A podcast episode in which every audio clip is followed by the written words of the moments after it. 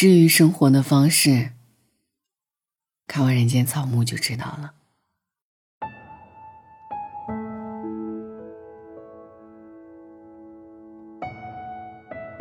如果你来访我，我不在，请和我门口的花坐一会儿，它们很温暖，我注视它们很多很多日子了。这是散文集《人间草木》的开篇，在汪曾祺的笔下，花木有情，日色温暖，人间处处是春天。说到汪曾祺，多数人应该都不陌生，他笔下滋滋冒油的咸鸭蛋，勾起过无数吃货的馋虫。他文中月亮做的花瓣，也是很多文青心里关于梨花最美的形容。编剧史航说：“这世间可爱的老头很多，但可爱成这样的却不常见。”汪曾祺似乎总有这样的魔力，把时光罅隙中一些细碎的往事打捞出来，在阳光下晒出温暖的香气。翻看人间草木，这样的感觉尤甚。在汪老的笔下，花开成景。雨落成诗，人间万象如画卷一般，在眼前缓缓铺开。尚被尘世锤得灰头土脸的人，如同呼吸了一口清甜的空气，感到由内而外的治愈。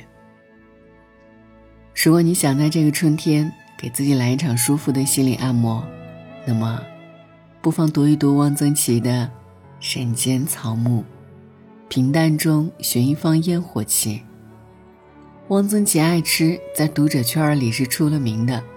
他的笔下，小到一只糖炒栗子，一碟红烧狮子头，一锅汽锅鸡，都透着浓浓的烟火气，让人垂涎欲滴。和其他的作家不一样，汪曾祺的笔下没有太过宏大的叙事，他喜欢着眼于寻常小事，且总能从平淡的琐细中发掘出打动人心的东西。他写鸡葱菌，味道如肥母鸡，鲜美无可方比。他写写洋花萝卜，脆嫩清甜，永远是小时候的最好吃。写咸鸭蛋，吃光后剩下的蛋壳还可以用来捉萤火虫，晚上荧光在壳里一闪一闪的，好看极了。善于从平淡的生活里发掘温情和乐趣。是汪曾祺文字里独特的魅力。因为爱吃，汪曾祺闹过不少笑话。他曾夸下海口，说自己什么都吃。有人看准他不吃香菜和苦瓜，偏偏就给他点了这两道菜。汪曾祺只好咬牙吃完，从此竟也爱上了香菜和苦瓜。汪曾祺由此得出一个结论：人的口味要宽一点，杂一点。南甜北咸，东辣西酸，都要去尝一尝。食物如此，对文化也应当如此。汪曾祺不仅喜欢吃，还喜欢做菜。他发明过不少菜式，譬如干贝烧小萝卜、塞馅儿回锅油条、大煮干丝，都是他平日里馋的没事儿瞎琢磨出来的。有一次，汪曾祺去买牛肉。前面有一个中年妇女问师傅：“牛肉要怎么做？”王曾祺大为惊奇，插嘴问他：“你没做过牛肉吗？”中年妇女回答：“我家本来不吃牛肉，但现在孩子大了，要到外边去，我让他们适应一下。”于是王曾祺非常热心地将这位母亲请到一边，从广东蚝油炒牛肉到四川干煸牛肉丝。再到红烧牛肉、咖喱牛肉，和他讲了一大通牛肉的做法。徐成北曾在《大菜小炒》里说，汪曾祺是江苏高邮人，所以江苏菜他知道很多。同时，抗战期间在云南度过，所以云南的菜肴他饱含感情。在北京，他又生活在一个怡然自得的文人圈子里，素来是以创作的态度去下厨房的。事实上，一直到七十多岁，汪曾祺还热衷于在灶台前忙活。除了承包家人的一日三餐，他也会换着花样给朋友做美食。于他而言，山南海北的食物连缀着四方经历、亲人旧友，构筑成了生活最丰满的血肉。有课时烧一桌好菜，把大家招呼到一起；闲暇时琢磨新菜式，给生活增添点新意。食物热腾腾的香气。能把琐碎日常里的倦怠愁烦全部融化掉，成为最熨贴身心的治愈。爱吃的人，快乐的理由都很简单。端上一碗人间至味，灵魂便有处可栖。苦难中修一颗自在心。很多人羡慕汪曾祺乐天知命的性格，其实这和他的个人经历。分不开关系，在人间草木里，汪曾祺回顾了自己在西南联大的求学岁月。当时云南不时有日军轰炸，不仅物资供应不足，而且每隔几天都要跑到郊外逃难。按说这样的日子应该很苦，可往返几次，很多人都习以为常。逃难途中，大家不慌不忙，有人哼着小调，有人吹着口哨。还有糖贩挑着担子，把麦芽糖给来往的路人。古道上蜿蜒的队伍，混合着几声遥远的马铃，竟在汪曾祺心底滋生出几分浪漫主义的味道。他把避难的过程叫做“跑警报”。之所以叫跑，而不是逃警报或者躲警报，是因为躲太消极，逃又太狼狈。唯有“跑”这个字，紧张中透着从容，从容中不失风度，也最能还原大家避难的场景。甚至在所有同学中，还有人不跑的。有位姓罗的女生，警报一拉响就洗头，锅炉房没人和她抢热水，她可以敞开来洗，要多少水就有多少水。还有一个广东的同学，别人都跑光了。他却不紧不慢地端着帘子去锅炉房煮，等警报解除，他的冰糖莲子也做好了。这段炮火纷飞的岁月，给了汪曾祺很大的影响。他在书中写道：“中国人的心里是很有弹性的，不那么容易被吓得魂不附体。我们长期以来生于忧患，对于任何猝然而来的灾难，都用一种。”儒道互补的精神对待之，儒道互补的真髓即不在乎。这种不在乎的精神，是永远征不服的。类似的经历还发生在特殊时期，那时汪曾祺被下放到乡下，每天起猪圈、刨洞粪，累得够呛。饶是如此，他仍努力制造着生活的一分甜，去消解。剩下百分之九十九苦。被安排给果树喷杀菌剂，他陶醉于农药颜色浅蓝如晴空，逐渐成了喷药能手。被下放到试验田劳作，他饿了就用牛粪火烤土豆吃，大赞土豆黄如真粒，味道十分细腻。下放的苦日子持续了二十多年，直到上世纪七十年代。汪曾祺的污名才终于被洗脱。有人看他精神状态不错，问他：“这些年你是怎么过来的？”汪曾祺的答案只有四个字：“随遇而安。”心境开阔的人，深知苦难再大，也大不过生活。所以灾祸的降临不会轻易把他们打趴下。他们始终拥有这样的能力。于纷乱生活中，打捞出一点爱，一点暖，一点生活的趣味，然后充满希望的活下去。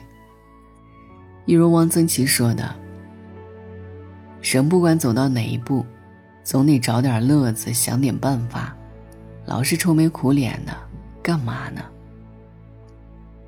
这样的人，苦难的枷锁拖不垮他，在内心的世界里。他始终自由。俗世中，保一份真性情，贾平凹曾评价汪曾祺是一文狐，修炼成老精。读汪曾祺的散文，仿佛在和他面对面聊天。幽默的语气让人忍俊不禁。他写异乡的咸鸭蛋，北京市的咸鸭蛋蛋黄是浅黄色的，这叫什么咸鸭蛋呢？他写待客，主人手忙脚乱，客人坐立不安，这酒还喝个什么劲儿？写栀子花的香气，香的弹都弹不开，于是为文雅人不取。栀子花说：“去你的，我就是要这样香，香的痛痛快快，你们管得着吗？”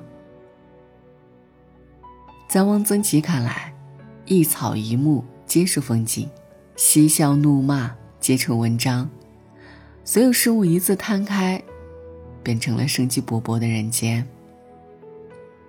曾经在西南联大读书时，汪曾祺经常逃课去图书馆看书，结果一个学期过完，图书馆的书看完了，数学和英语却考得一塌糊涂。有老师气得想开除他，可汪曾祺却觉得，没兴趣的科目学了也没啥大用。他还振振有词地说：“我听说北大的学风是很自由的，学生上课考试都很吊儿郎当，我就是冲着吊儿郎当来的。”我来寻找什么？寻找潇洒。汪曾祺的潇洒，并不是不学无术的潇洒，而是术业有专攻的潇洒。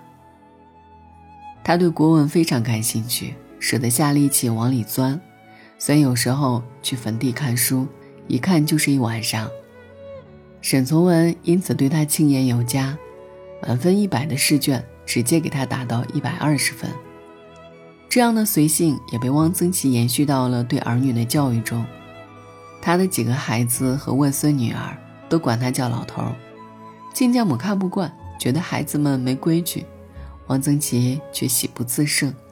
在他看来，一个现代化的、充满人情味的家庭，必须做到没大没小，父母教人敬畏，儿女笔管调直，最没有意思。当年儿子谈了几次恋爱，汪曾祺却从不横加干涉。他觉得儿女有自己的选择，他们想过什么样的生活，应该由他们自己来设计。这样的开明反而是很多年轻人都做不到的。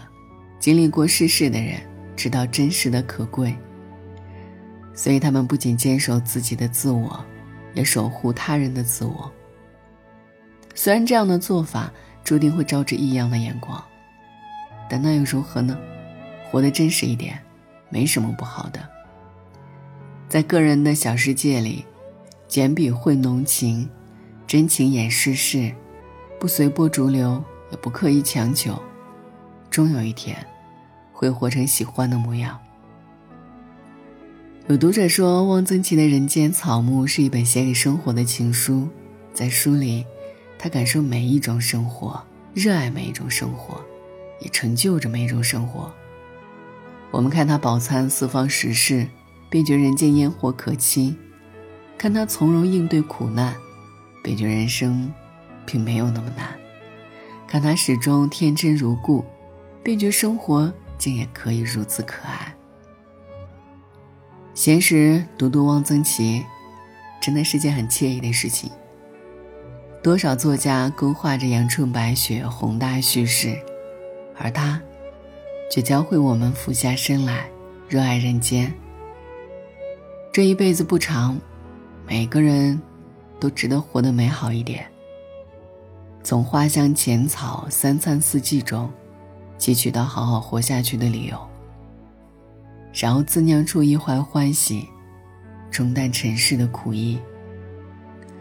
一如汪老说的，一定要爱着点什么，恰似草木对光阴的钟情。愿你我都能手执烟火，心怀诗意，做一个温暖幸福的人。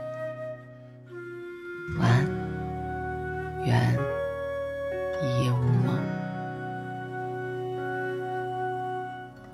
每个早晨七点半就自然醒，风铃响起，又是一天，云很轻。晒好的衣服，味道很安心。一切都是柔软又宁静。每个路口花都开在阳光里。小店门前传来好听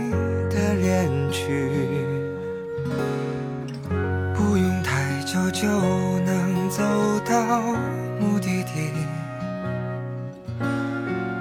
人来人往里满是善意，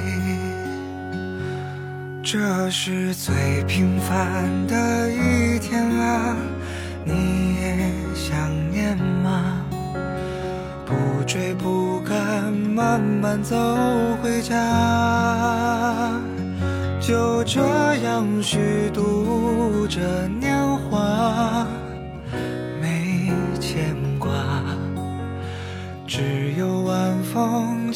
轻拂着脸颊。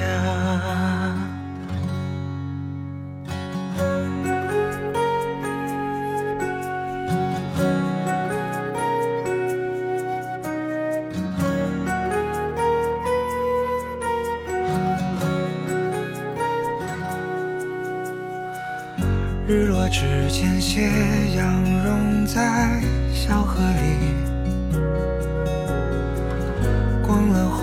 黄昏市场，收获很满意。朋友打来电话，说他在等你。见面有聊不完的话题。餐桌摆在开满花的院子里，微微酒意，阵阵欢歌笑语，从不考虑明天应该去哪里，因为今夜的风太和煦。这是最平凡的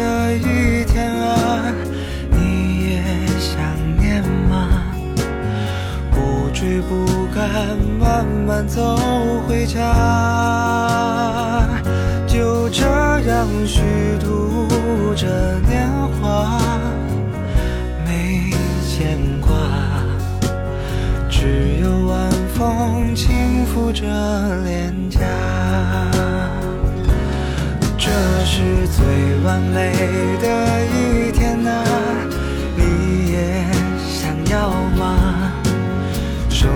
可以不那么复杂，就这样虚度着年华，没牵挂，只有晚风轻拂着脸颊。总有一天，我们会找到他。